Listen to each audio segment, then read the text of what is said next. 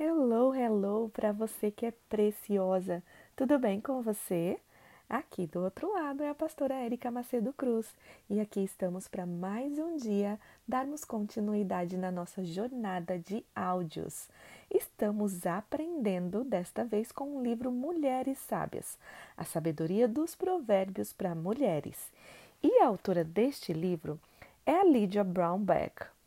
Hoje finalizaremos o quarto capítulo. Vamos começar agora a quarta parte deste capítulo. Está lá na página 79 do livro. Começa assim: amiga ou resgatadora. Provérbio faz esta advertência. Meu filho, se você serviu de fiador do seu próximo, se com um aperto de mãos empenhou-se por um estranho e caiu na armadilha das palavras que você mesmo disse, está prisioneiro do que falou. Então, meu filho, uma vez que você caiu nas mãos do seu próximo, vá e humilhe-se, insista, incomode o seu próximo. Não se entregue ao sono não procure descansar. Livre-se como a gazela se livra do caçador e como a ave do laço que a pode prender. Provérbios capítulo 6, versículos do 1 ao 5. Mas do que esse provérbio fala? Sabemos que esta passagem não significa que não deveríamos ajudar pessoas em dificuldades, pois em toda a Bíblia somos admoestadas a fazê-lo. Então, o que querem dizer estas palavras e como devemos aplicá-las? Basicamente, esta passagem nos fala para não nos responsabilizarmos pelo que pertence ao outro. Por outro lado, a misericórdia faz exatamente isso. Vemos na Epístola a Filemão, no Novo Testamento, que Paulo assume a dívida que pertencia ao escravo fugitivo, Onésimo. Acima de tudo, Jesus tomou sobre si e pagou por nossa dívida de pecado ao morrer sobre a cruz. Mas a mulher sábia é capaz de distinguir entre mostrar misericórdia e assumir uma identidade perdida. Às vezes, assumir a responsabilidade em lugar de outro é prejudicial. Note a linguagem da passagem. Enredado, preso, livra-te da mão do meu companheiro. A linguagem implica que há pessoas que se aproveitam da bondade, da fraqueza ou de bens dos outros e que, quando uma mulher sábia percebe que caiu neste emaranhado relacional, ela sairá dele. Uma aplicação desta passagem pode ser feita ao tipo de relacionamento que os psicólogos hoje descrevem como codependência. Provérbios o chama de temor de homens.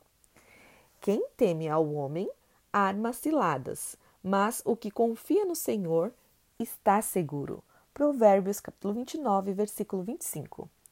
Independente do termo que seja usado, ela é aplicável às relações em que duas pessoas desejam encontrar significado, identidade ou fuga dos problemas da vida, no que possam obter ou fazer pelo outro. No entanto, a Bíblia diz que buscar significado ou identidade em qualquer coisa ou pessoa fora de Cristo é idolatria. E idolatria sempre leva à escravidão, a linguagem que vemos em Provérbios capítulo 6, versículos do 1 ao 5. Se não tivermos discernimento com relação a tais relacionamentos em nossa vida ou sobre nossas tentações particulares, a idolatria nos relacionamentos, seremos ludibriadas.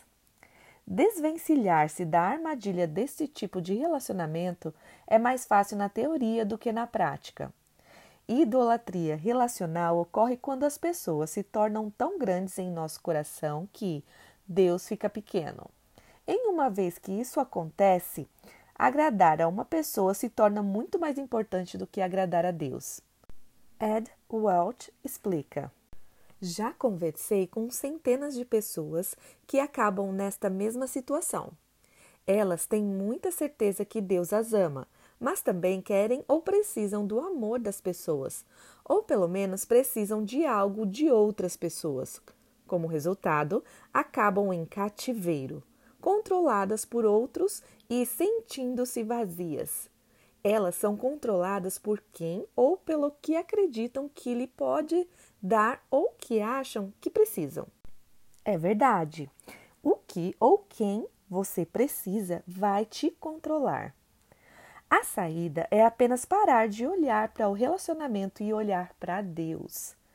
Enquanto estivermos ainda presos na armadilha da idolatria, isso pode parecer extremamente difícil de se fazer.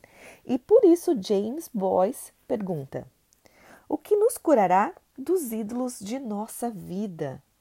Não será outro ídolo, certamente, nem o poder, pois estamos mortos em transgressões e pecados. Portanto, não temos nenhuma força de vontade em questões espirituais. A única coisa que pode nos curar é uma visão do Senhor, cuja glória vai eclipsar todo o restante e cujo amor nos atrai a Ele somente. Você verá que restituir ao Senhor o seu lugar correto em nossas afeições nos capacita a amá-lo de modo supremo. E isso também nos traz clareza sobre como amar aos outros veremos que nossos esforços para resgatar uma amiga e para controlar seus problemas têm de fato impedido que ela venha ao Senhor. Olhar para fora da relação envolve uma atitude de arrependimento. Inclui reorientar nosso pensamento. Envolve reconhecer que temos sido ludibriadas por nosso pecado. E às vezes isso significará eliminar este relacionamento da nossa vida. A solução bíblica para a idolatria é sempre a destruição do ídolo, e não massageá-lo ou manipulá-lo. O profeta Oséias nos mostra os passos no caminho para eliminarmos relacionamentos idólatras e a bênção que recebemos depois de nos arrependermos. Volta, ó Israel, para o Senhor, teu Deus, porque pelos teus pecados estás caído. Tende convosco palavras de arrependimento e convertei-vos ao Senhor. Dizei-lhe: Perdoa toda a iniquidade. Não mais diremos a obra das nossas mãos. Tu és nosso Deus. E por conseguinte, o Senhor fará: Curarei a sua infidelidade, ou de mim mesmo os amarei, porque a minha ira se apartou deles. Os que se assentam de novo à sua sombra voltarão serão vivificados como cereal e florescerão como a vide. Ó Efraim, que tenho eu com os ídolos? Eu te ouvirei e cuidarei de ti. Sou como o cipreste verde, de mim procede o teu fruto. Oséias capítulo 14, versículos do 1 ao 8. Nossas amizades devem ser escolhidas observando o que agrada a Deus e não a nós mesmas ou a outrem. Agimos assim quando mantemos princípios bíblicos em mente, seja nosso tempo, nosso dinheiro ou nossa vida, o que oferecemos a alguém. Sendo amiga. Já consideramos como a Bíblia nos orienta na escolha de nossas amigas, mas isto é apenas metade do caminho. Como podemos ser uma boa amiga? Podemos começar aqui. Em todo tempo ama o amigo, e na angústia se faz o irmão. Provérbios capítulo 17, versículo 17. Aqui vemos que decidir não entrar num relacionamento ou continuar uma amizade não é o mesmo que recusar-se a amar. Algumas vezes o amor requer desassociação, como acabamos de ver. Em outra nota menos solene, Provérbios nos dá seu conselho de como ser uma boa amiga. Não sejais frequente na casa do teu próximo, para que não se enfade de ti e te aborreça. Provérbios, capítulo 25, versículo 17. Em outras palavras, boas amigas não ultrapassam limites. Uma maneira prática de amar os outros é estar ciente de suas necessidades e do valor de sua ligação e de seu tempo. Nossas amigas evitam nos ligar porque nunca somos breves numa ligação? Elas não nos convidam para dar uma passada em casa para um café rápido pela manhã, porque acabamos ficando até a hora do almoço? A sabedoria de não sermos frequentes na casa de nosso próximo também pode ser aplicada ao lugar que desejamos ocupar em suas afeições. Em outras palavras, uma personalidade possessiva nos impedirá de ser uma boa amiga. Não devemos tratar nossas amizades como posses pessoais. Se ficarmos com ciúmes do tempo que uma amiga dedica a outras, ou angustiadas quando ela faz confidências a outra e não a nós, não estamos agindo com os melhores interesses em mente. Ser uma boa amiga também significa saber quando devemos cuidar da nossa própria vida. Quem se mete em questão alheia é como aquele que toma pelas orelhas um cão que passa. Provérbios, capítulo 26, versículo 17.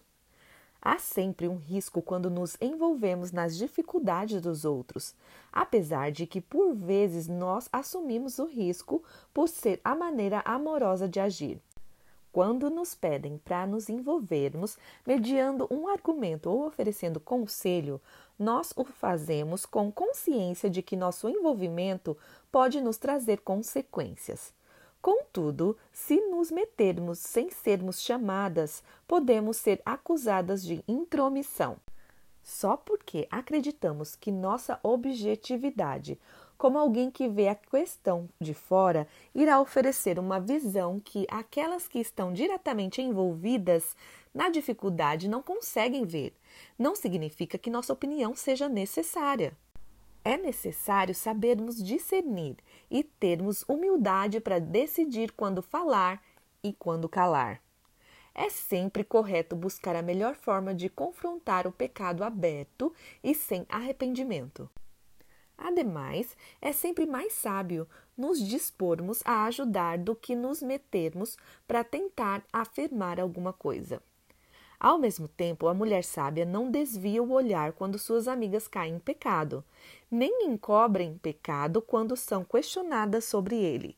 Como podemos rever um provérbio que já lemos anteriormente? Leais são as feridas feitas pelo que ama. Porém, os beijos de quem odeia são enganosos. Provérbios capítulo 27, versículo 6. Quando uma amiga nos pergunta se notamos os 15 quilos que ela ganhou recentemente, nós lhe dizemos a verdade. Usamos sua pergunta como uma oportunidade de aprofundar o assunto, talvez perguntando se há alguma luta implícita que a tenha levado a usar a comida como forma de lidar com o problema. Nossa sinceridade pode feri-la no começo, mas vai ajudá-la muito mais no que dizer. Quais 15 quilos? Não sei do que você está falando. Quando está bem claro que sabemos, ou quando notamos que uma determinada amiga está agindo com muita intimidade com um colega casado. Mostrar isso a ela é uma atitude leal de amizade. Ignorar a questão por ser algo constrangedor ou porque tememos que ela nos ache legalista é mais parecido com os beijos de quem odeia o amigo definitivo. Muitas daquelas que chamamos amigas passam por nossas vidas durante pouco tempo. Aquilo que nos unia no começo, as áreas nas quais nossas vidas se cruzavam, mudam com o tempo. Então, aquilo que nos mantinha juntas não mais existe. Ou uma de nós cresce espiritualmente enquanto a outra não. Amigas vão nos decepcionar e nós as decepcionaremos. Já ouvi dizer que se envelhecermos com duas ou três amizades que tenham superado todas as mudanças em nossa vida, podemos nos considerar ricas de amigas. Jesus, contudo, é o amigo definitivo e o único que nunca nos decepcionará. E esta é uma amizade que toda mulher sábia cultiva. Já não vos chamo servos, porque o servo não sabe o que faz o seu senhor, mas tenho-vos chamado amigos, porque tudo quanto ouvi de meu Pai vos tenho dado a conhecer. João capítulo 15, versículo 15. E assim chegamos ao fim do quarto capítulo. Tem muito aprendizado ainda pela frente, hein? E minha oração é que você continue firme aí do outro lado que eu vou continuar firme aqui. Que você tenha um esplêndido dia na presença de Deus e nos vemos em breve. Bye bye!